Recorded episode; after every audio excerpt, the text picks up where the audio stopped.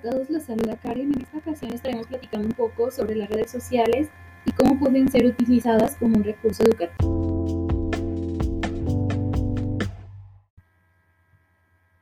Existen muchas redes sociales que se pueden utilizar como recurso educativo, pero en este segmento solo mencionaremos algunas y cómo pueden ser utilizadas dentro de la educación.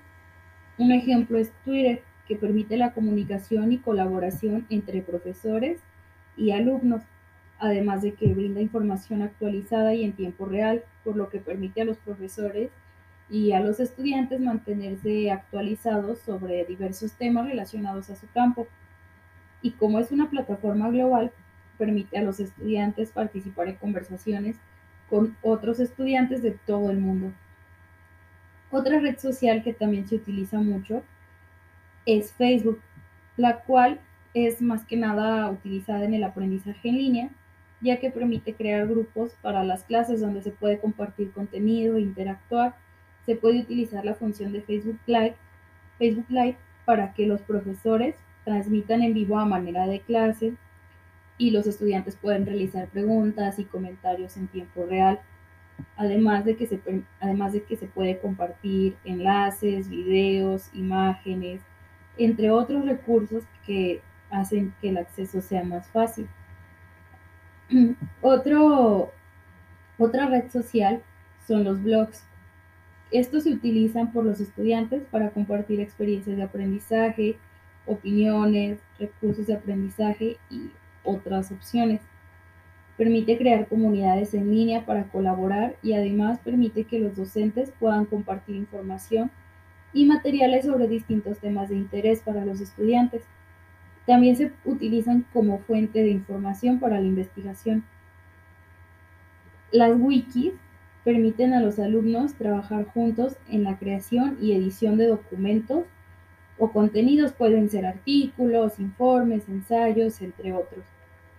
Cualquier estudiante, profesor o cualquier persona puede publicar información relevante para que otros puedan acceder a ella además de que cuentan con la opción de proporcionar retroalimentación y comentarios en tiempo real a esos contenidos que otras personas agregan. Por último, la red social también muy utilizada en la educación es WhatsApp. Esta se utiliza para muchísimos propósitos. Un ejemplo pues es enviar anuncios, recordatorios, hacer preguntas, resolver dudas y dar retroalimentación en tiempo real. Se pueden crear grupos para compartir información y organizar proyectos grupales, ya que se puede hacer un chat grupal. Y permite compartir archivos de video, audio, imagen, además de enlaces y documentos.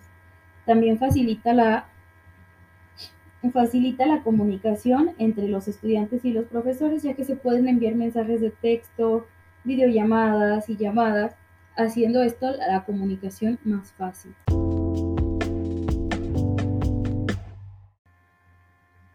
También existen los repositorios educativos, que son plataformas digitales con acceso abierto y completo a diversos recursos académicos.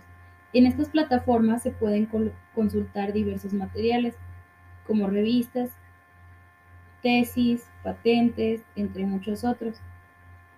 Google Education es una red social muy similar a Facebook, pero tiene una característica distintiva que es el concepto de círculos. Estos permiten conformar grupos de contacto independientes con la finalidad de trabajar colaborativamente en documentos compartidos en Google Drive. También dentro de Google existen las Google Apps for Education, que son aplicaciones creadas con la finalidad de que los usuarios puedan comunicarse con otros para colaborar en la elaboración de documentos. Las ventajas que tienen estas aplicaciones son que están al alcance de la mayoría, además de que son muy fáciles de usar y sobre todo que son gratuitas, lo cual los vuelve una excelente herramienta educativa. Un ejemplo de estas apps es YouTube Education y iTunes University, que permite a los usuarios compartir y publicar videos sobre diversos temas académicos, además de que pueden intercambiar opiniones, valoraciones y hacer comentarios.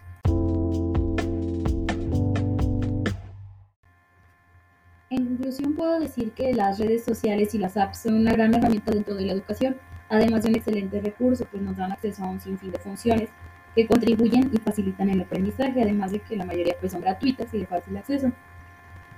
Sin embargo, hay que recordar que al ser servicios de la web, hay que ser muy cuidadosos con la información y contenidos que compartimos o recibimos, ya que estos se les puede dar un uso indebido o inadecuado.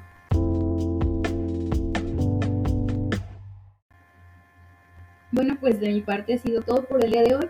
Espero que la información, aunque fue súper breve, les haya parecido interesante. Y los invito a que no se pierdan los siguientes capítulos donde hablaremos de muchos otros temas. Nos vemos en la próxima. Bye.